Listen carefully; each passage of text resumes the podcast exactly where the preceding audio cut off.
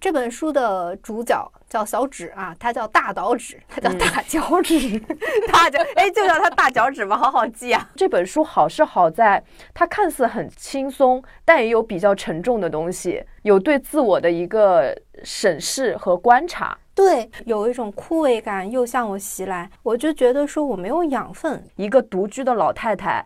以捡垃圾为乐，别人都会觉得这个人怎么这么寒酸。嗯，可是她自己关起门来过的是一个非常幸福的生活，看看电影啊，自己做点好吃的东西啊，家里也是收拾的特别干净。因为生活本身它在给你惊喜，它在给你礼物，你不需要说，哎呀，我谈恋爱了，我结婚了，我就等着二幺四，等着圣诞节这些该给我惊喜的时候，我就在那个时候，我就等着那个惊喜就好了。但生活给你的惊喜，你永远不知道是在星期几。人类作为一个这么有智慧的生物，真的应该把自己触角再延伸的远一点。我们现在那个触角好像都断掉了。对，是谁砍断了我的手？是谁？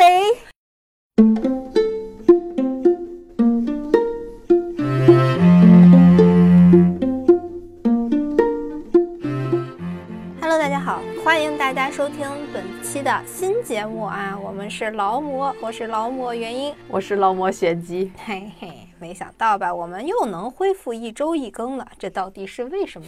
不知道。嗯，真好。嗯，最近也不是比较闲吧，就是感觉我们现在的工作很繁忙，但是繁忙的点呢，还现在还不能透露给大家。嗯，但是就是在这些繁忙之中，忽然发现录文艺复兴是最轻松的啊，就相当于放松了，因为我们现在开始脱口秀了。嗯，啊，怎么说呢？经历了去年啊，加上前年忙碌的两年之后，我产生了一个想法，就是很想逃离现在的生活。嗯，所以呢，我看了很多的逃离剧。啊，我的开篇的逃离剧就是日剧《纸的新生活》哦，嗯，然后是《酒鬼都市的女人们》，嗯，这个你应该没看，没看，对对对。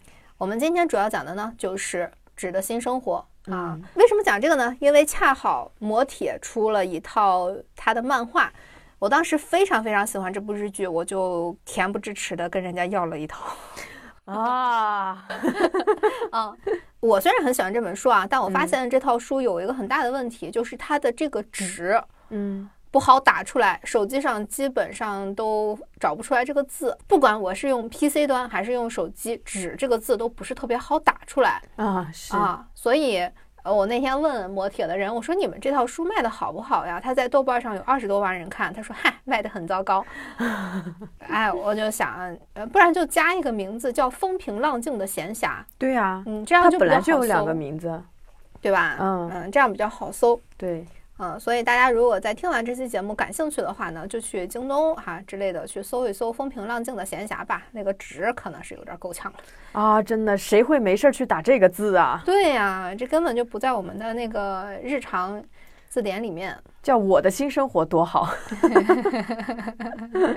听上去像卖美的空调的。原来生活可以更美的，变品类了。我们直入正题哈。我们先来问一问玄机，对现在的生活是怎样的一个评价吧？你觉得你会有时 候想要逃离现在的生活吗？就在我这份工作的上一份工作之前，就是疫情的初期，然后我那个时候不是什么经历失业、失恋各种吗？然后在家的时候刚好就看了这部日剧，然后当时就我已经疯狂到什么程度？我只想逃离北京。但是我想的去处是回家，回家，因为我们家就是盖了那种江江浙沪的那种四层小楼，我就想着呢，让我爸妈给我一层楼，我想自己在那儿装修，然后呢住到那边住一段时间，就拿装修这段时间去自我调养一下，嗯啊，然后当时还跟我姐规划。我就说我想回来，怎么怎么怎么着？他又说你这个就是现在境遇不顺，然后你产生了这种想法。真要你回来，你这装修你可能装两天就不想装了。就我觉得这部剧还是魅力挺大的，基本上看的人都会有这种蠢蠢欲动的心思。对，嗯。嗯，我是去年的时候逃离到了上海，又从上海逃离到了北京，哎，打死离不开一线。嗯，现在在北京呢，又是不知道该逃向何方的那种感觉。这个事情吧，我跟原来的那个小助理聊过，我们小助理不是逃到了英国吗？是 啊，为了逃避生活啊，他跟我说，来了英国之后，发现也就那么回事儿，因为他始终想逃离的那个自己，始终跟着自己啊。那当然，对，这个是逃不了的。嗯啊，那么我们这期节目呢，就主要想聊一聊逃离一种生活的目的到底是什么？嗯，我们怎么才能逃离开那个一直想要逃离的自己？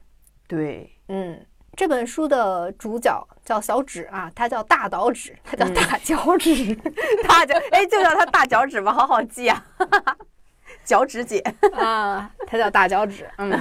他呢是跟我们一样啊，就是正常的东京的 OL，嗯，跟我们一样上着朝九晚五的班儿，干着一些属于自己不属于自己的工作，有着一个条件不错的男朋友。按照他妈妈给他规划的路线，就是好好上学，好好工作，早点结婚生孩子。嗯，他背着他妈妈的梦想是什么？他妈妈的梦想是离开农村，对，让他在大城市生活。嗯嗯。让他在大城市有个藏身之地，但实际上呢，他在东京的生活并不太顺利，因为他并不擅长跟人社交。对，呃，在职场上没有什么话语权啊，也没有什么存在感。呃，在两性关系里面呢，也是一个比较弱势的一个形象啊，听上去好像很容易被欺负，好像很可怜的一个感觉。嗯嗯，她的男朋友叫慎二，对，是一个销售，是一个满面春光的销售。能力很强，能力很强啊，嘴非常毒，嗯，嘴贱王者。对，而且很有意思的是，她的男朋友是个比较典型的回避型人格。嗯嗯，他从来不会说出自己真实的想法，表达出自己真实的意思。所以呢，她这个男朋友这个人是这个样子的，以至于他们在男生的聊天之中，他说了一句：“我怎么会跟这个女人结婚呢？她只是那方面比较好用而已。”对这句话被大脚趾听到 sorry，无处不在的大脚趾。这句话呢，不小心被正在加班的大脚趾听到了，这就算是压倒小指的最后一根稻草吧。嗯嗯，是是是，他就在一瞬间把自己的所有东西都扔掉了，他觉得这些都是自己的负累。嗯，在离东京都不远的一个地方啊，勉强属于东京都吧，在通州，对，租了个房。郊区，嗯，想要过跟都市不一样的生活，嗯，在想要寻找一下自我。他在寻找自我的刚开始呢，一下子就碰壁了。为什么？因为他找了很多寻找自我的书，人家那个书上写的是你先列举一下自己想干什么。他那个本子摊了一天，发现他其实并没有想干的事情。对，就是满腔热血跑到乡下，发现无事可做。但是好在乡下有乡下的好处，乡下的生活其实突破了他的原固有逻辑。嗯，比方说他的固有逻辑就是看别人的脸色，嗯，阅读空气，嗯，看看别人是拿自己当沙袋，还是就是大城市的套路。职场里面那种，不光职场吧，就是生活中的很多套路。打比方说，我们现在已经很多耳熟能详的套路，比方说三天不联系就是默认分手啊。或者是两个人吃完饭第二天不联系，就默认这段关系其实没有那么铁呀。发个朋友圈，我们要互相点赞呀，等等等等，这样的一些套路。对，但是乡下是没有这些套路的。对他是一个被社交网络绑架非常严重的人，在城市里的时候，对，嗯，就城市里的一些规则，他非常非常懂得这些规则。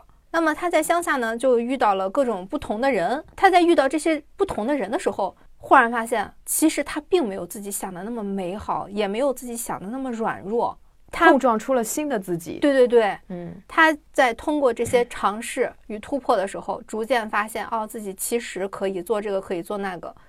就是其实他在这个过程中呢，他会发现自己曾经小心翼翼生活的那些 bug。嗯嗯，而且。我觉得这本书对我们现在来说有一个很好的一个点，其实也是我们在城市生活中比较困扰的一个部分，就是我们总觉得说我们要个人成长，嗯，但实际上个人成长是有限的，我们往往要回归到真人和真人的碰撞之中，像弹球一样，在各种关系中收获回馈，才能有一些不一样的视角，才能有一些不一样的反思。对，而且我们老觉得就是，比如说很多人是觉得我无路可走。然后我才会回到乡下，回到自己原来的城市，觉得我要在乡下，我的人生可能就是一条道走到黑。但其实，在这本书里面，小指他在城市里的生活也是一条道走到黑的。城市对他而言也是一个非常局限，没有什么可以选择的一个生活方式。对，这其实也是我最近的一个很大的困扰。嗯，这本书里面有举一个例子，就是沙丁鱼，就所有的沙丁鱼都是顺着鱼群的方向游走的。对，如果有一个沙丁鱼它逆了大家的方向，跟大家方向不一样，就会非常突出，非常突兀。也不一定这个沙丁鱼的结果是什么，但有的时候就会觉得说啊，我们就跟这些罐头里的沙丁鱼是一样的。嗯，要做那个逆向的沙丁鱼，其实是需要更大的勇气的，还有对自己的一种方式选择的一种自信。对，我不知道是上班上久了还是怎样，好像上班上久了容易失去一种勇气。确实，我感觉也是。书里面他还有那个，就是他跟邻居的一个小女孩玩的特别好，然后他们不是玩那个什么翻花还是弄毛球的那个游戏嘛？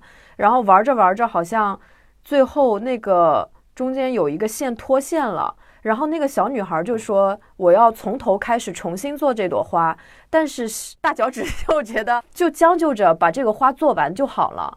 然后在他们俩就是的碰撞过程中，他就发现，哎，小孩真是初生牛犊不怕虎哈，什么都觉得只要打破重来就可以，而自己却已经没有很多选择了。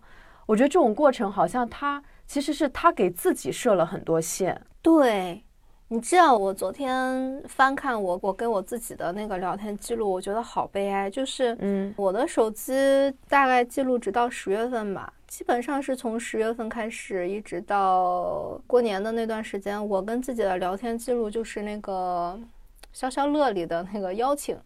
你跟我爸一样 啊，自己邀请自己，嗯，要么就是要给猫狗买什么东西哦，要么就是对对对，就是一些特别特别无聊的备忘录，琐碎生活。但实际上，我曾经的备忘录是什么样子呢？我曾经的备忘录里面全都是我自己喜欢的一些话，哦，嗯，它是充满情感的，你会感觉这个。人是很鲜活的，嗯嗯，比方说，我以前的记录里面会有什么啊？爱上了一颗流星，就让我独自飞上银河。啊，有一天我看了四十四次日落，其实我只看了一次，只不过日落在泪水里面倒映了四十三次。嗯。啊，之类之类的。啊，那很矫情的，但是我会觉得那样的我是活着的，很鲜活。对，包括我其实有时候翻我自己的朋友圈，好像很长时间不能说没有表达欲，只能说跟我一九年、一八年时候的朋友圈的风格完全不一样，好像就是不是美妙的，它是琐碎的啊。从那个抒发美妙细节的小女孩变成了吐槽搞笑的老大哥，是这样吗？对，就是变得好像很枯燥，就是有一种枯萎感又向我袭来。我为什么想逃离？我其实不讨厌自己的工作，但我真的觉得很害怕。我就觉得说我没有养分。当然，这其实我也知道不太能怪别人啊，就是因为我周末我也不干什么，我下班了也不干什么，我也没给自己去开拓一些什么东西。那其实枯萎也是很正常的，加上疫情三年，你也没有什么地方可去，你没有什么新的碰撞感。嗯，对，就是没有碰撞感，真空的感觉。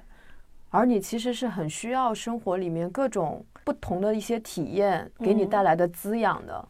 对啊，嗯，因为你还是比较属于那种创作型人才。如果一个创作型人才生活里面他都是很琐碎的，你确实是会逐渐枯萎。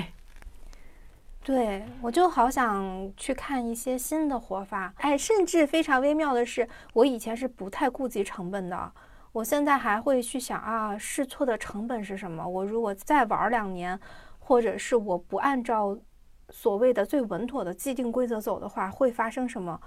我都有时候会嘲笑这样的自己。啊，自己忍不住会这么想，但又会嘲笑自己这样的想法。对，我有一种自己都看不起自己的感觉。这种感觉就好像我曾经是一个勇士，我曾经可以战斗，为什么会变成今天的样子？我我很迷惑，我甚至就是很为自己难过。啊，我觉得这种是有可能，它其实是一步步的，一方面是来源于身边人的一些明显的和暗搓搓的一个规训。他们有可能在表达自己的看法，也有可能在对你提出建议，让你会觉得稳妥的人生是大家的选择。还有一种可能是，比如说我们做事总是会碰壁，碰壁的时候得到的一个教训，可能是说我要变得乖一点，我要变得随大流一点，或者是说遇到别人的一些非议啊、不认可的时候，我们往往就会退回到自己觉得比较安全的地方。这样一次又一次的事情发生以后。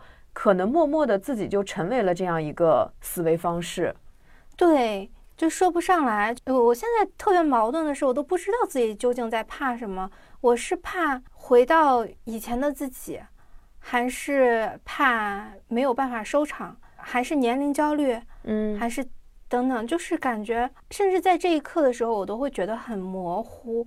我模糊的点在于，从两年前的节目的时候，我还觉得自己是一个生龙活虎的人，觉得自己是一个体验很丰富、经历很丰富，对，是那样的人。但是做了两年节目之后，我忽然发现那些丰富都是过去，不是现在。我是都是在拿过去在说事情。嗯，我我我为什么也不太愿意更新节目？是因为我觉得不太能说服我自己了。嗯，而且觉得生活可能没什么可说的，对，也没有什么真实的。我现在其实非常非常排斥的，就是大家对我的印象逐渐变成了一个幸福代表。我觉得不是这样子的，我我一点也不觉得自己幸福。现在这个是，我是感觉人的选择很多样，比如说。像我如果一直折腾生活，我会觉得很累。我的懒散是在于我很喜欢平静的、看似一成不变的生活，但我可以从那个细节里面去感受那个丰富度。但是，呃，比如说有的人他可能就是精力很旺盛，比如说你就是需要新的体验，你就是需要从新鲜的事物里面去进行碰撞的。每个人都要根据他自身的一个状态去选择他自己适合的方式。我就特别喜欢书里那个。一个是那个小朋友的妈妈，就单亲妈妈，还有就是大脚趾楼上的那个奶奶，对他们俩，其实，在社会里面都是好像不被认可的生活方式。一个独居的老太太。以捡垃圾为乐，别人都会觉得这个人怎么这么寒酸。可是她自己关起门来过的是一个非常幸福的生活，看看电影啊，自己做点好吃的东西啊，家里也是收拾的特别干净，很文艺的一个老奶奶，很有文化的一个老奶奶。但是别人不会这么想，所以我觉得你现在的恐惧是不是源于你开始越来越在意外界的看法了，或者你希望在别人的眼中活成一个什么样？但你现在又想打破这个？嗯，没有，没有，我倒不是介意外在对我的评价，或者是外在的形象，有什么形象呀？那你是为什么就是会选择这样的？我觉得现在的一切都像是幻觉。我好像曾经在想要追求一个什么东西，追求一个大家都有的东西。比方说，我以前觉得说我想要一个家庭的温暖。我记得我们之前我们俩聊天的时候，好像我们俩不是探讨过嘛，就是各自的追求。但我觉得你现在的追求是不是有发生变化？因为你之前说的你的追求好像是安全感，嗯，对，你想追求的是一种安全感，所以你才会选择呃这两年的一个生活模式，嗯，包括家庭的温暖，你会觉得这些会给你带来安全感。那我为什么忽然又不要这个安全感了呢？这个安全感让我觉得好窒息。或许是这个安全感，它还是一种外在的形式。如果你内在还是感受不安全的话，那这个外在的安全感它还是虚幻的，它可能确实是一种虚幻的，因为它里面其实还有很多不确定性。我觉得还有一个可能就是，我现在还不能向别人自我介绍我是谁，因为我也不知道我是谁。嗯。我可能还是不知道，我还是不知道自己的核心之中的核心的需求是什么啊！当然，说不定我的所谓的核心需求，它就是贪心的，就是什么都想要的，嗯啊，有这种可能性，嗯。但是可能在想要之中，可能也许还有更想要的，嗯。我觉得好像我这两年的生活也可能只是当下的需求，嗯，对对对，我好像这个需求不不太恒定，嗯，或者说有没有可能是工作带来了一定的安全感之后，这个安全感就不再向外索求了，我就可能想要一些其他的东西，鲜活的东西呢？你可能。近几年追求的是一种安全感，因为人就是这样一阵儿一阵儿的。你以前过的是一种风里来雨里去，大海上对吧航行的那样的生活，所以你现在可能是需要找一个风平浪静的地方，然后找到一个安全感。但是当这个安全感你慢慢的从自己身上开始找到以后，可能又会想要回到那种大风大浪的生活里面去。对，就有一种这两年感觉某一种自我越来越坚固了。嗯嗯，相比之下，好像就觉得哎，我好了，我又想去探索一些什么东西的那种感觉。哦，所以其实你当时的追求应该是它其实是暂时的。我觉得你终极的追求还是对自我的探索。嗯嗯嗯，对，其实你的人生各方面，你好像都在探索自己的各种可能性。对，就好奇心很强。对，就想什么都想 试一试。一想到停下来了，嗯，我可能是很怕停下来。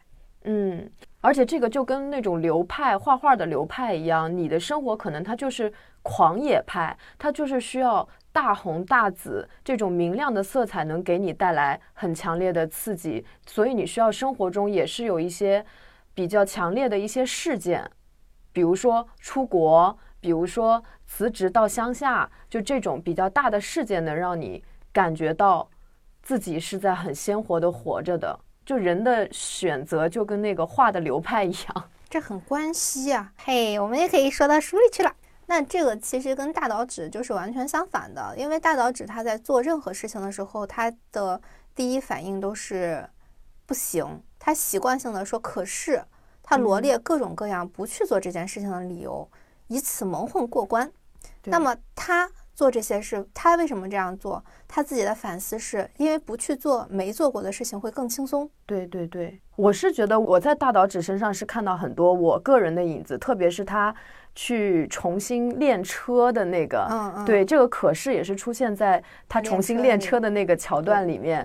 对，因为我今年其实也是动了我得重新练车的一个想法，然后以前呢，就是每次都是以。觉得自己害怕，一上路肯定是会被人嘲笑，特别是北京的司机特别喜欢加塞儿那种。我觉得我一开上去肯定不行，就是老是有很多可是可是，导致我考了驾照却一直没有开过车，偶尔回家练一两次车，还因为太紧张而开的不是很好，这种阴影就会更加严重。嗯，所以我好像总是生活在我觉得非常熟悉的一些环境里面。就算是要尝试新的东西，它也是相对比较安全可控的。比如说，我只愿意尝试新的食物，因为食物你反正吃不死，它就是味道好坏而已。我能承担的风险特别特别小。诶，这点我们刚好相反。我特别不喜欢尝试新的食物，我只喜欢吃我吃过的。对啊，所以我就说，比如说我就是那种很细节的，我会在细节上体验新鲜的，但是大体的我什么都不想变。但是其实你对细节其实就还好，这个生活，比如我穿衣服啊什么，我就是怎么样都行。但是我需要生活上的节奏有比较大的变化。我们应该还是得找到属于自己的那个啊，对，人和人的节奏是不一样的。对，而社会上或许啊，我觉得东亚东亚社会，呃，大部分可能像。大岛指像我这样的人比较多，都是在循规蹈矩。我们是试图在循规蹈矩的一个大的节奏里面去找到自己的快乐，是比较中庸的这样的一个活法。但是你确实是像反潮流的沙丁鱼，呃，你是整个就是已经很醒目的反潮流的沙丁鱼，而我们可能是暗搓搓的沙丁鱼，反的走的，所以你可能就是要游得更大力。怪不得那么累呢，真讨厌。你可能就会像大岛只羡慕的邻居的那个单亲妈妈和楼上的那个老奶奶一样。那两个人也给了我好多的力量，因为我现在找不到同类，嗯，挺痛苦的。我现在最接近同类的人太少见了，没见过。嗯，我现在也比较苦恼这个，因为虽然现在单身的人很多啊，但是大家有一个自己明确的想法的不多，很多都是因为我找不到合适的人，所以我单身。嗯或者说我过现在的生活不是我愿意的，而是因为我没有别的选择，我也没有什么突破他的能力，我就嗯也没有什么选择权，所以我就过着现在的生活。或者说他们最终的目标还是要过一个就是正常的生活。但是我因为没有同类呢，我也有一个困境，就是我我没有样本，所以我也不知道自己到底想要什么。我还是在一个打满马赛克的一个东西里面，这里摸摸，那里摸摸。嗯，你说它浪费时间吧，我又知道时间是一个伪命题，对啊，只是说它的后果是什么？呃，这这又是一个生存危机的问题。我有时候也会想。啊，去他妈的后果就算了吧，这样又又有什么关系呢？其实又能怎么样？你大不了人就死掉了，嗯大不了就一地鸡毛。但是实际上，我又仔细想了想，你所谓的过着正常沙丁鱼的生活，那你不也是一地鸡毛吗？你可能到最后还是会说一句：“嗨，不就那么回事儿吗？不就凑合过吗？”那我更不想要那一种。而且你想要的生活方式，或者是你想走的反方向，它不一定是一个坏结果，它只是没有人走。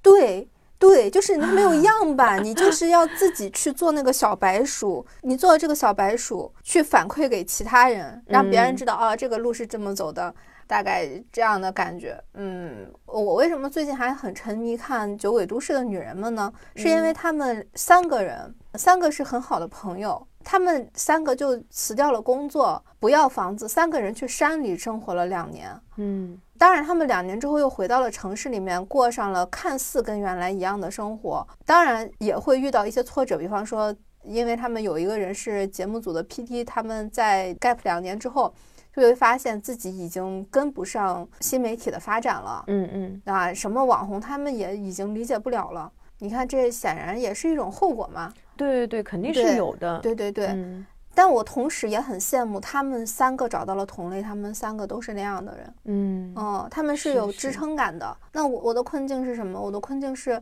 啊、没有这样的同类，所以它不存在支撑感。哎，我后来还重新又想了一下，我养宠物这件事情。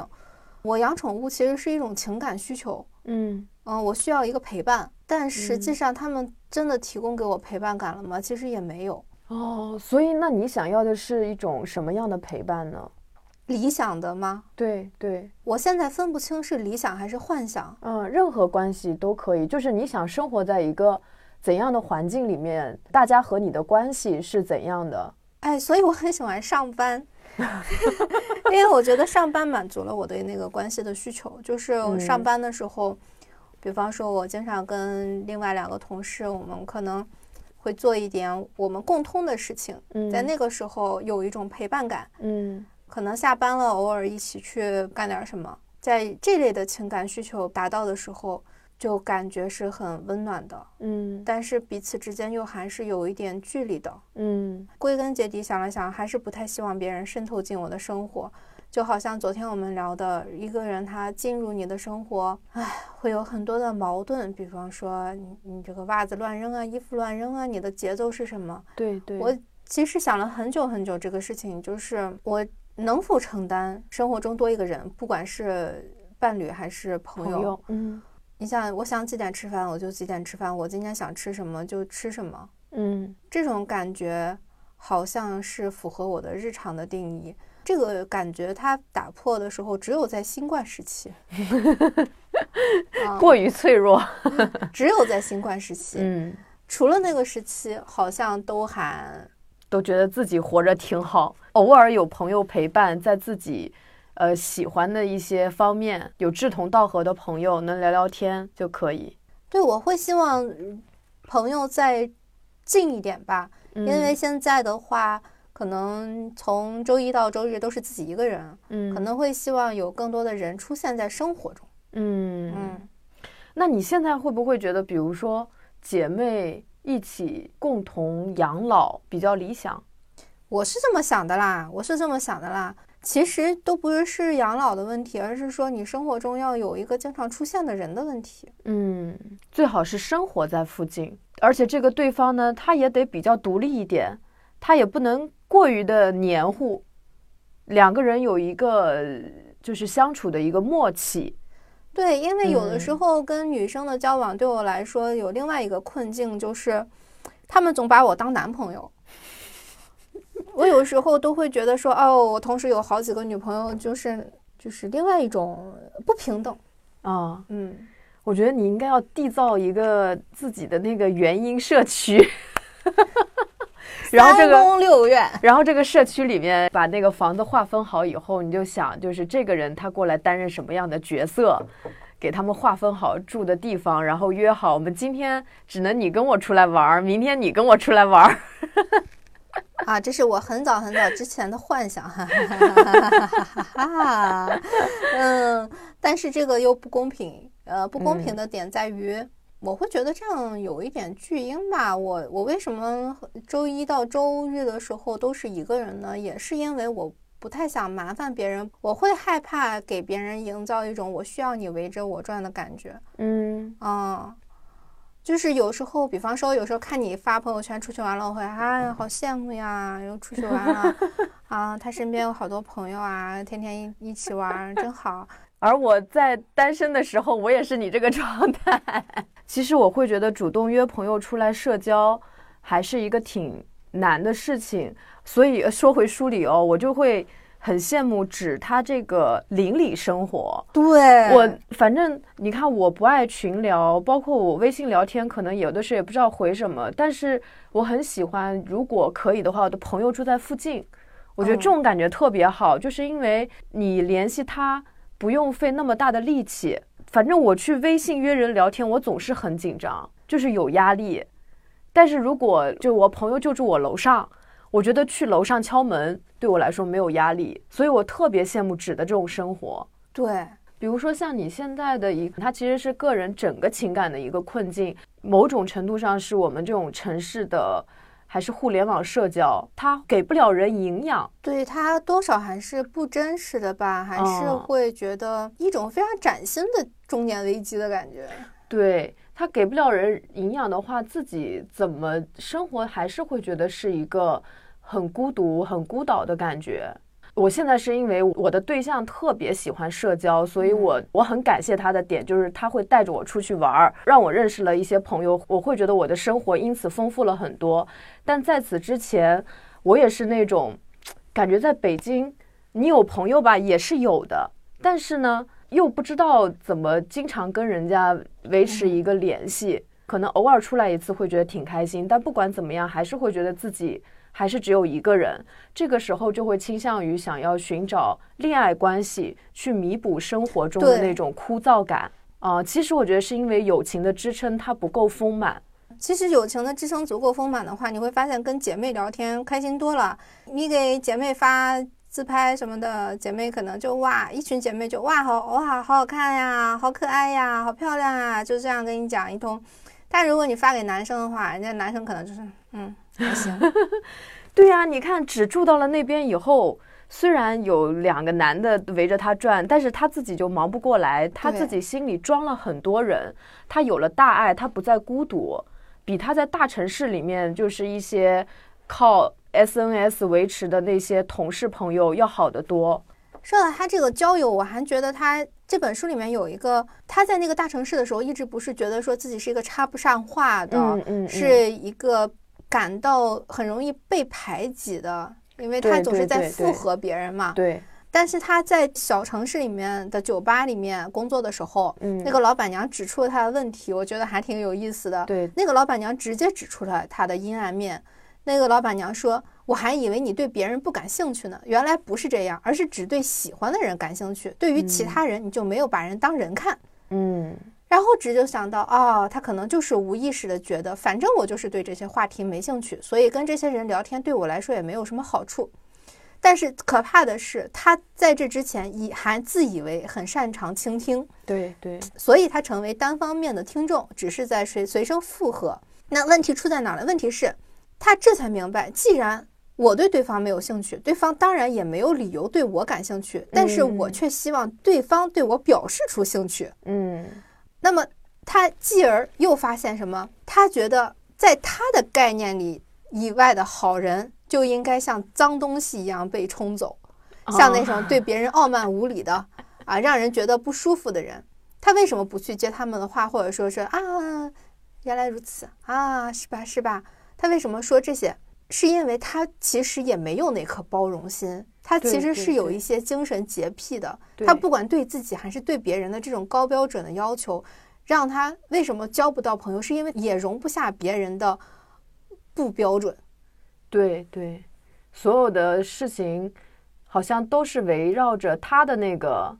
条件来转的，对，嗯，我看到这个的时候，我觉得也是感觉特别像在照镜子一样，因为我们之前不是找那个叶斌老师也聊过嘛，然后不是跟他问过一个问题，我说有个朋友我就是插不上嘴啊，他一直聊他的，我就不知道该怎么打断。叶斌老师不就说，你觉得你打断他会怎么样？啊，我觉得说会不礼貌，会会让他对，但其实是因为我手里藏着一把剑，嗯，我对别人有一个评判，嗯，所以我觉得就是这本书好是好在它看似很轻松，但也有比较沉重的东西，有对自我的一个审视和观察。对我觉得这本书特别好的一点就是，我最近的困境其实是面对自己的阴暗面，我不知道怎么面对他们。他们对我来说，我长期的自我认知是我是一个太阳型的。人就是没有阴影的人，但实际上我最近发现了自己太多太多的阴暗面，但这本书它恰恰就把这些阴暗面帮你也抛出来了，对，让你积极的去面对一些阴暗面。比方说，我们刚才说到一个情感的话题，那她其实这里面也涉及到一些情感话题嘛，嗯嗯，比方说她跟她的男朋友交往的时候。嗯，其实她并不知道自己喜欢男朋友什么，为什么要跟他交往？它里面的例子就是说，分手了之后去相亲会碰到了原来的同事，原来的同事发现她被一群男人包围，要电话什么的。嗯，那个同事就嘲笑她说：“啊，前阵子网上转发很多什么处男杀手毛衣，大家都说不要穿，但是想到说不定大岛小姐就会穿呢。”她这个时候已经有一点点长大了，就是她这个时候已经敢于反驳了。她说什么？她说。开什么玩笑？那么足利小姐，你为什么又要穿着这种迎合对方审美的露肩装呢？你觉得男性在挑选对象时来者不拒，那么你让对方回去看看自己的履历再来，意思不就是只要对方的职业和收入能入你的法眼也可以吗？你这种做法不也是根据衣着暴露程度决定要不要勾搭一个女人的男人一样肤浅吗？对。与此同时，大岛忽然发现，哎。我不也是冒出同样的想法吗？无论是只想上床的男人，还是只在意头衔的女人，我都没有批评的资格，因为我也是一样的肤浅。我明明也是想过搭别人的便车，真差劲。这段话给了我一个很大的冲击，像打开天窗的一个感觉。我们经常上网的时候可以看到，说男人只看颜啊，只怎么怎么怎么样啊，说男人会计算啊之类的。哎，其实我们在相亲市场的时候不都是这样吗？我们都会先问你多高呀，收年收入多少，你有没有房有没有车呀？大家都是在看外面的这些东西，大家都是一样肤浅的。我们常常都是批判男人这些肤浅的东西啊，其实哦，原来我们女人也是这么肤浅的。对啊，我当时看到这个，我哎呀，我也觉得他这个自我反思还挺有意思的，因为他在说他为什么能一针见血的说到同事的痛处，恰恰因为他跟同事是一类人，只是他们的表现形式不一样，一个是明着，一个是暗着，只是这么一个区别。而且我还想到是一个非常可悲的事情，我们都想要灵魂伴侣，但是我们在灵魂伴侣之前，不也是附加了这些肤浅的东西吗？我们又想要深度的交流，又要去看这些肤浅的东西，这种既要还要，哎呀，大家找不着对象是很正常的一件事情呢。对，所以我觉得人能过上快乐的生活，一定是抓到了自己。最核心的一到两个或者多一点三个需求，比如说情感上，我最关注的一个点就是什么，别的都可以让位于这个点，就是这些能抓住的话，其实人会很快乐。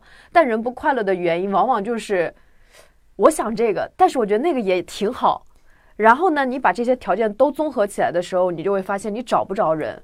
对。纸他不也是吗？就是他找他这个前男友是看中了人家的家庭条件、工作履历这些的。后来他在到了乡下以后呢，他又爱上了他的邻居，一个渣渣的，但是又很招人喜欢的帅哥。这个帅哥就会给他很多新鲜的体验啊，骑着摩托带他去海边，然后他就爱上了这个人。后来他自己就是审视这两段感情，他发现他不图那些名利什么的，找到这个帅哥，他其实也还是一个依附心理。嗯，他希望这个人能带着他去看风景，嗯能靠他过上想要的生活。嗯因为与此最进行对比的是，那个邻居的单亲妈妈，她说：“哎，我老公以前也喜欢骑着摩托带着我去看风景，然后我觉得好酷啊，我就去学了摩托车。可是大岛只从来没有这么想过，他想的只是说这个男人好棒，他可以骑着摩托车带我去，而没有想过我可以自己学摩托。哇，这本书真的太棒了。经过不同的这种对比、对照、碰撞，他真的就是把自己完完整整的剖析给了我们看。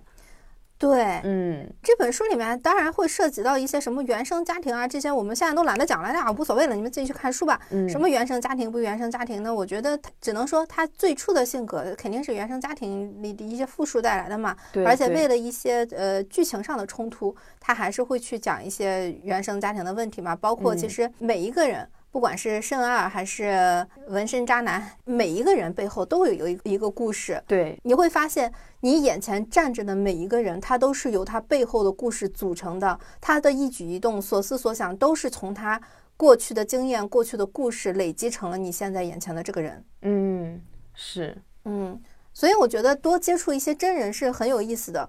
你只有接触了这些真人，你才会知道哦，你懂了更多的逻辑，你知道他的这些想法是这样出现的，那么你才能知道这个世界的标准不是唯一的。我们现在的一个信息茧房的很大的问题就是我们的标准越来越窄，我们的嗯活法越来越少。这些信息茧房把我们逼成了沙丁鱼。哦，真的，其实生活是有很多种方式的，但我们老觉得没有选择，老觉得自己这样还没问题。他关于体验里面还有一个很有意思的，就是他在那个乡下认识的第一个跟他所谓的朋友嘛，就是真正意义上的，无论年纪还是履历上都相对平等的一个人，就是坂本。对，坂本这个人很有意思，坂本他是从天才儿童。考上了嗯东大，你觉得他本该是一个就是一帆风顺的，呃什么在大企业里面赚大钱的一个呃女强人，对，扬眉吐气的。啊、实际上她离开了学校之后，她的生活就一落千丈，她还不如那个便利店里面搞兼职的。嗯，她的那种用力过猛，她跟大岛其实是一个对标。对标的点在于，大岛是一个什么都往后退的人，嗯，版本是他用力过猛的一个人。对，那么这个用力过猛的人，他有一个特别好的优点，我觉得，就比方说。版本他曾经被骗到一个公司里面去做传销之类的工作，对，大脑就就一直劝他说：“你偶尔你也应该回头看一看，你否则你会搞不清楚自己身在何处。嗯嗯，”那么，这个版本说什么呢？大岛小姐，说实话，我第一次遇到你的时候，我觉得你这个人好笨呐、你对人不用那么实在吧，你不用那么真挚的把什么事情都老实说出来吧。甚至他自我攻击了一下啊，对于我这种人，你不用做这种浪费时间的事情吧。嗯，我学长所在的公司不靠谱这件事，我那天拿到名片后，搜索公司名就知道了。办公室隔间儿那些人大概都是托儿，我也意识到了，但是我不愿意承认。我就想这么做，我就想嗯试一试。我在所有的地方都不被接纳的时候，我去的一个骗子公司，我又能损失什么？但是我又能体验到什么？嗯，难道我就知道啊，这是个骗局，我不去，这样就是最稳妥的做法吗？虽然我什么都想要做一个积极、正能量的人，那么积极，那么正能量，又怎么样了呢？嗯，明知山有虎，我就要向虎山行一下。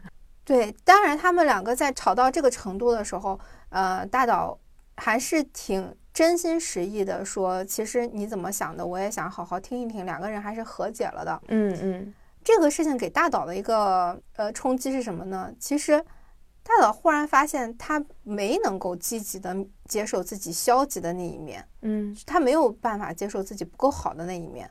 他发现，如果他能够接受的话，说不定这样才能真正的前进。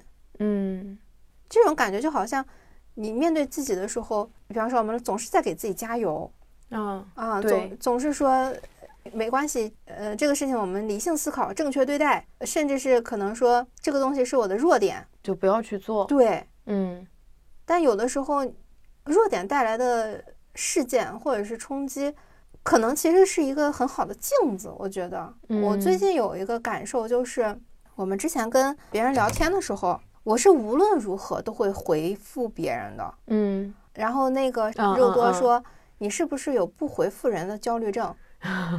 肯定有你。啊，然后我就忽然意识到这个事情，我就发现我不光不回复别人有焦虑症，别人不回我我也焦虑。嗯，我就花了好长时间去思考，我为什么这样不回复怎么样？就是不回复或者是不收到回复的时候，我为什么那么忐忑？为什么那么心惊胆战？嗯。我怎么克服这个东西？嗯，或者说我就是这样的人，怎么办？花了好长时间去思考这个。我后来发现，这个其实有两条道。嗯，一条道是我跟别人明确的说，我不喜欢这样，我不喜欢别人不回我的信息，我希望你回我的信息。嗯啊，但是显然像玄机这样的人，你跟他说了这些都是放狗屁，因为他就是不习惯回别人的信息，他会忘。他会他会脑内回复，我老是就翻到一些记录，我就说咋还有这一条呢？就有的时候你就无意识的这样，因为我很爱点信息，嗯，我受不了我手机上有红色的那个几条，我都给它点掉，点掉之后我就忘了，哪天再想起跟这人聊天的时候就很害臊，问我这事儿我还没回，对我就会开始做那个创伤治疗，就是我就想。他不回我信息，是因为他讨厌我吗？我会先就自我投射，我为什么不回别人的信息？你觉得这人烦，是吗？这是我的个人的情绪化，但是现实是这样吗？是你真的不想理我吗？呃，也不是，不是的。对啊，是我在招人讨厌吗？也没有啊，对吧？就是可能这是也本来也是需要一个关系的安全感，嗯，然后还有一个自我的安全感，嗯，就。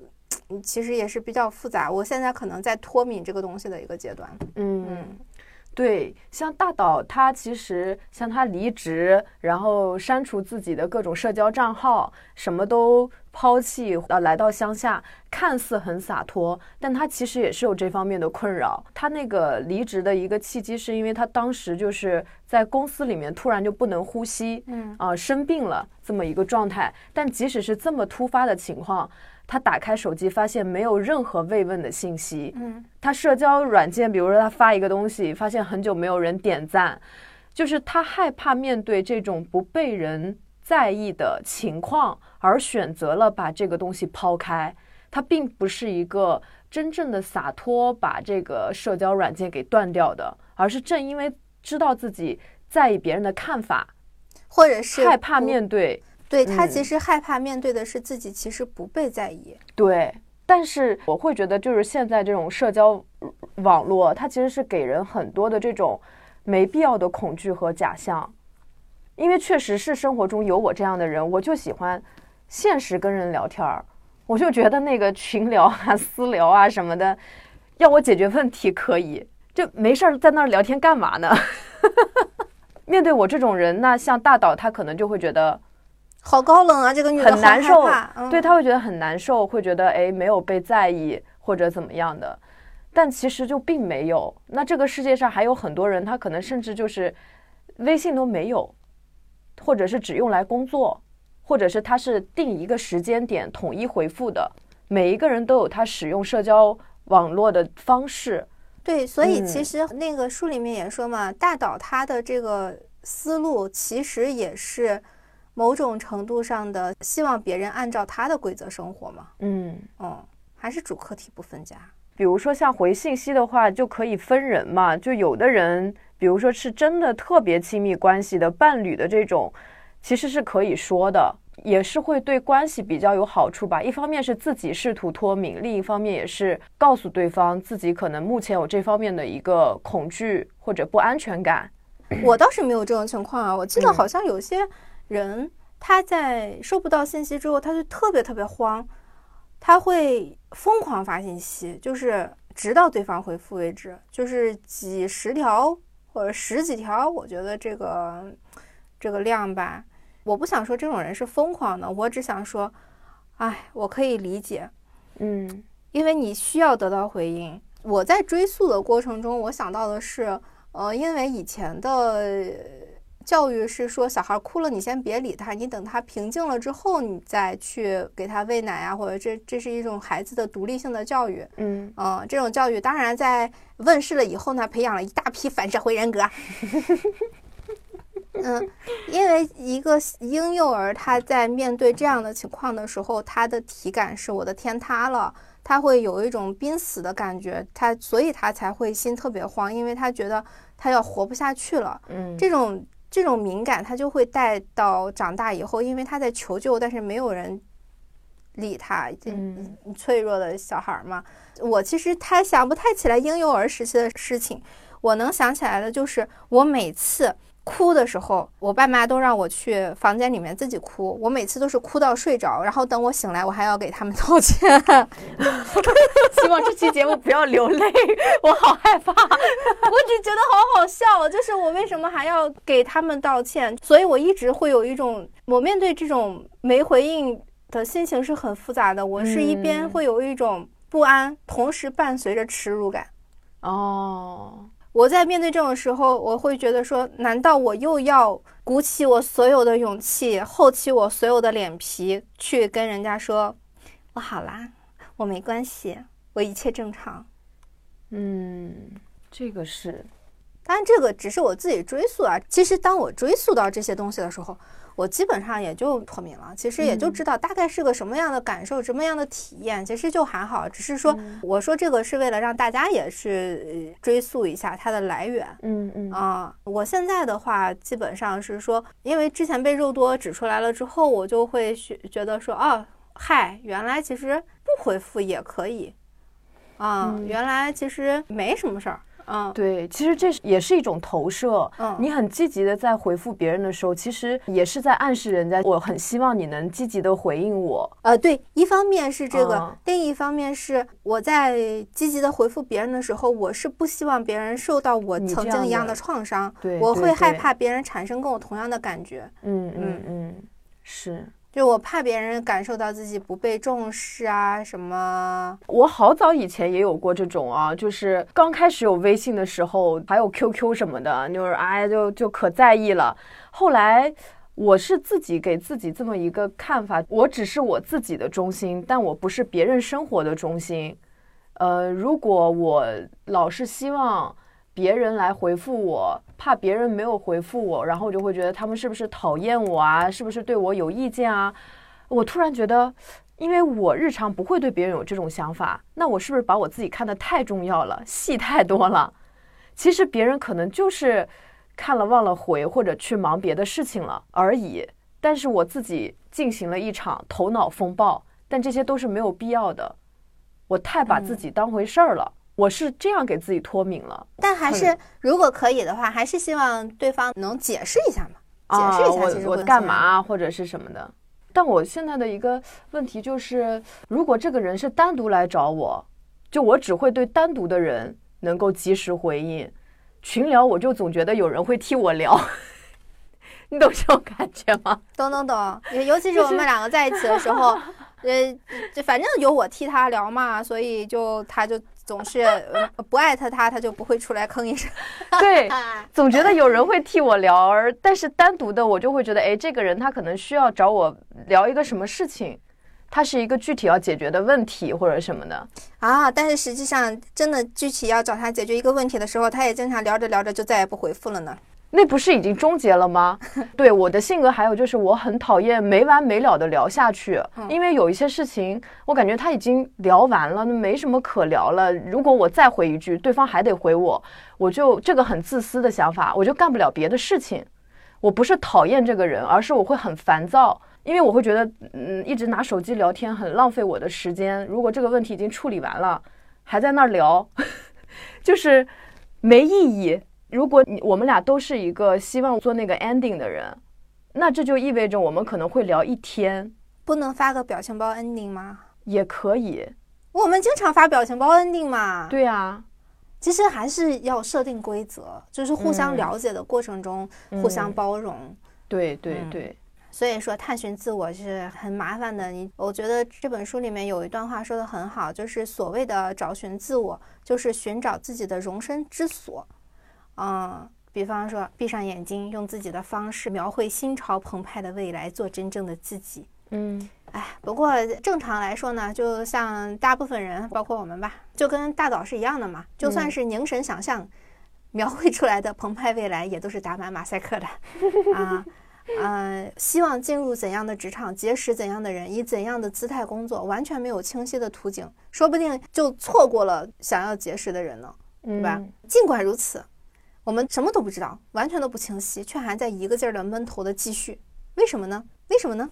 为什么呢？因为人们都把看到的事物编辑成了自己想看到的模样。接近自己脑海中最自然的状态，这句话怎么理解呢？就像是那种被无形的力量操纵的那种电影。就比方说，投资方说你这个电影必须这样这样这样来，我也不管你怎么想的，反正你就得按照这个方式来做。嗯，有些电影就是出于这样那样的原因，它是扭曲了嘛，它被仓促的堆砌出来了。对对对，其实就好像我们的人生，我们的人生就像电影一样是三幕式的。我们对自己的人生的幻想是什么呢？我们上大学。结婚、生孩子，三幕式，这就是我们最顶尖的三高潮。其他的时候都没有想象过的。嗯，啊，对啊，大家最后死了，选一首拜拜的歌曲。啊，我其实之前有受到一个冲击，就是我有一个同龄的朋友，跟我一样大，他前年的时候忽然去世了，非常非常忽然。他之前是一个怎么说很上进的一个男孩子，他是自由创业者，他开实体店。因为他女朋友家里说你必须要开满多少家店，我才觉得说我家的女儿可以跟你结婚，你才配得上我家的女儿。因为我们是书香门第，我们是都是读书人，但你是你是一个普通的男孩子这样子。嗯，所以他是因为过于拼命而猝死的吗？对，是的，他在签完第二家店的合同起来的瞬间脑溢血，然后就去世了。天哪！他跟那个女孩谈了八年的恋爱，嗯，八年女方家里都不同意，嗯，因为没有达到他们的标准，因为不符合他们的途径，嗯，我当时这个事情给我的冲击还是挺大的，因为我从来没有想到自己身边的人跟我一样大的人，嗯，现在都去世两年了，真的，哎呀，我觉得现在怎么就是年轻人也容易得一些老年病，然后瞬间。就能嘎嘣儿，就是我不知道人的机体在压力的这种作用下会这么的脆弱。我真的觉得好像我们的压力有太大哎。哦，所以当时他跟那个奶奶聊天的时候，他纠结的是说，我现在所处的这部电影，我不想演了，但是中途退出也不行啊。嗯，那怎么办呢？为什么不行呢？所以那个奶奶说了一句特别有哲理的话，嗯，就是突然转型的导演常常会拍出成名作。比如说，拍喜剧的人改拍正剧，拍暴力电影的人改拍纯爱。也许曾经压抑住的东西最让人着迷。哎，其实我们这一辈子还在学习的就是如何面对自己的这种执着的心。其实像大脚趾，他觉得他已经拍了这部电影，拍了一半不能放弃，就是他对那个结果非常的执着。他觉得我必须得。做完一件事情，不管我做的怎么样，就像他做那个花儿一样，嗯，就算中间线断了，我也要把它做完。我们总是执着于这样的一个结果，而这个结果就算是六十分，它也是有结果的。所以，现在的老人会催人去结婚、去生孩子。我并不在乎你的婚姻质量怎么样，但是你必须给我看到这个结果，小阶段的成果你得展示给我看。就变成了一部部特别无聊的电影。嗯，我们现在都是好莱坞，都是工厂罐头。哦，我也很喜欢奶奶，就是跟她聊天的那一段，因为他还有一个想法，他是觉得我的人生平淡无奇，没有什么可拍的。我这么平凡的人生，怎么能以我自己为中心拍出这样的一个电影呢？然后奶奶她当时不是举了个例子嘛，就说是广场上的鸽子。嗯，她说这些鸽子在意的人会去喂它。或者是会看见它，但不在意的人甚至都看不见它。你这部作品一定会有被看见的人，也有不喜欢或者不在意你这个作品的人。但是不要妄自菲薄，觉得自己的人生特别的没有意思啊！因为越是这么想，就越容易过到那种循规蹈矩的生活里面去。反正我没意思，那我就把这个事情做完就得了，就跟工作里面那种摸鱼敷衍的心情就一样了。其实最后好像。伤害的是自己，对。但就算是追求理想、追求自己想要的生活，我特别喜欢这部漫画作者的一个点是在于，他经常会把那种浪漫理想化去祛魅。就是每次我们跟着心潮澎湃的时候，他突然会出现一些挫折，会出现一些就是掉豆儿的那种感觉，好像让你觉得哦，也没有那么美好。比如说他。刚刚说的辞职到乡下，在图书馆想写一堆要干的事情，发现写不出来。还有他不是说决定告别他那个纹身帅哥，然后要自己骑自行车到海边，这是他自己第一次决定的远行。结果骑着骑着就迷路了，对，手机又没电了，然后还摔跤了，然后就特别的沮丧，觉得自己好像到不了海边。哎，但是恰恰是因为他没有能到海边，他才认识了酒吧的老板娘和那些可爱的招待，他才第一次能够拥有女子聚会。我觉得这个就是特别吸引我的点。嗯，因为比方说我们在生活的时候，常常会希望规划，我做了 A，我想要得到 B，所以我得到的时候，我想啊哈哈哈，我得到了。嗯，但是当你的生活有一点变化和你失控的时候，你其实不知道自己会得到什么，有些东西是你想象不到的，这是我特别喜欢生活跌宕起伏的一个原因。因为生活本身它在给你惊喜，它在给你礼物，你不需要说，哎呀，我谈恋爱了，我结婚了，我就等着二幺四，等着五幺二，等着圣诞节这些该给我惊喜的时候，我就在那个时候，我就等着那个惊喜就好了。但生活给你的惊喜，你永远不知道是在星期几。嗯，啊，我就觉得这个好吸引我。对，其实人类作为一个这么有智慧的生物，真的应该把自己那个触角再延伸的远一点。我们现在那个触角好像都断掉了。对，是谁砍断了我的手？是谁？包括他，就是在这个骑自行车去海边的过程中，然后进到酒吧以后，他们不是说谈论那个寻找青鸟的这个话题吗？就是我们会被远方的理想、诗与远方打动，然后。我们真的去了以后，发现不过如此，还是回到家最好。但是有一些人，比如说像大岛指，他没有进行这个行动的时候，他会觉得，嗨，这些人不过就是最后还是觉得回到家最好，我也不用去追求诗和远方。可是你经历过和没有经历过是不一样的，只有经历过的人才有资格说，哎，我觉得我现在这生活挺好的。但是前期你还是要多打开你的触角去试探，去和这个世界接触。哎，是哎，哇！我反射弧长到忽然想到，哦，是，我不应该指望生活给我什么东西，我应该自己去打开我的触角。比方说，我觉得，哎，你吃的什么好吃，我也去吃一吃；我觉得什么有意思，我就什么去做一做，不用等着一个人来带我一起去干什么，我就应该自己去搞啊！我为什么非要等着一个人给我规划一个我想要的一个什么东西呢？嗯，是，就是今天刚刚聊的那个，其实也挺出我意料的，因为我会觉得你是一个特别丰富的人，你理应过成一个很精彩、很丰富的生活，怎么会在意回信息这么微小的事情？就是如果你真的打开触角，你的生活每天都很丰富的话，其实跟朋友聊天，它只是一个日常生活的点缀。而不会成为让你精神紧绷的一个事情。我串起来了，我串起来了。我觉得你这两年确实是在枯萎，因为我我见到的就是你有点已经开始慢慢枯萎的状态啊。但是听你以前的经历，我会觉得你应该是一个非常绽放，然后整个是一个活力四射的一个状态，心思的敏感应该都会在那些特别美好的那种事物上给你以滋养。但是你现在却是把自己活成了一个幽幽怨怨的。一个人枯萎的花朵，这不应该啊！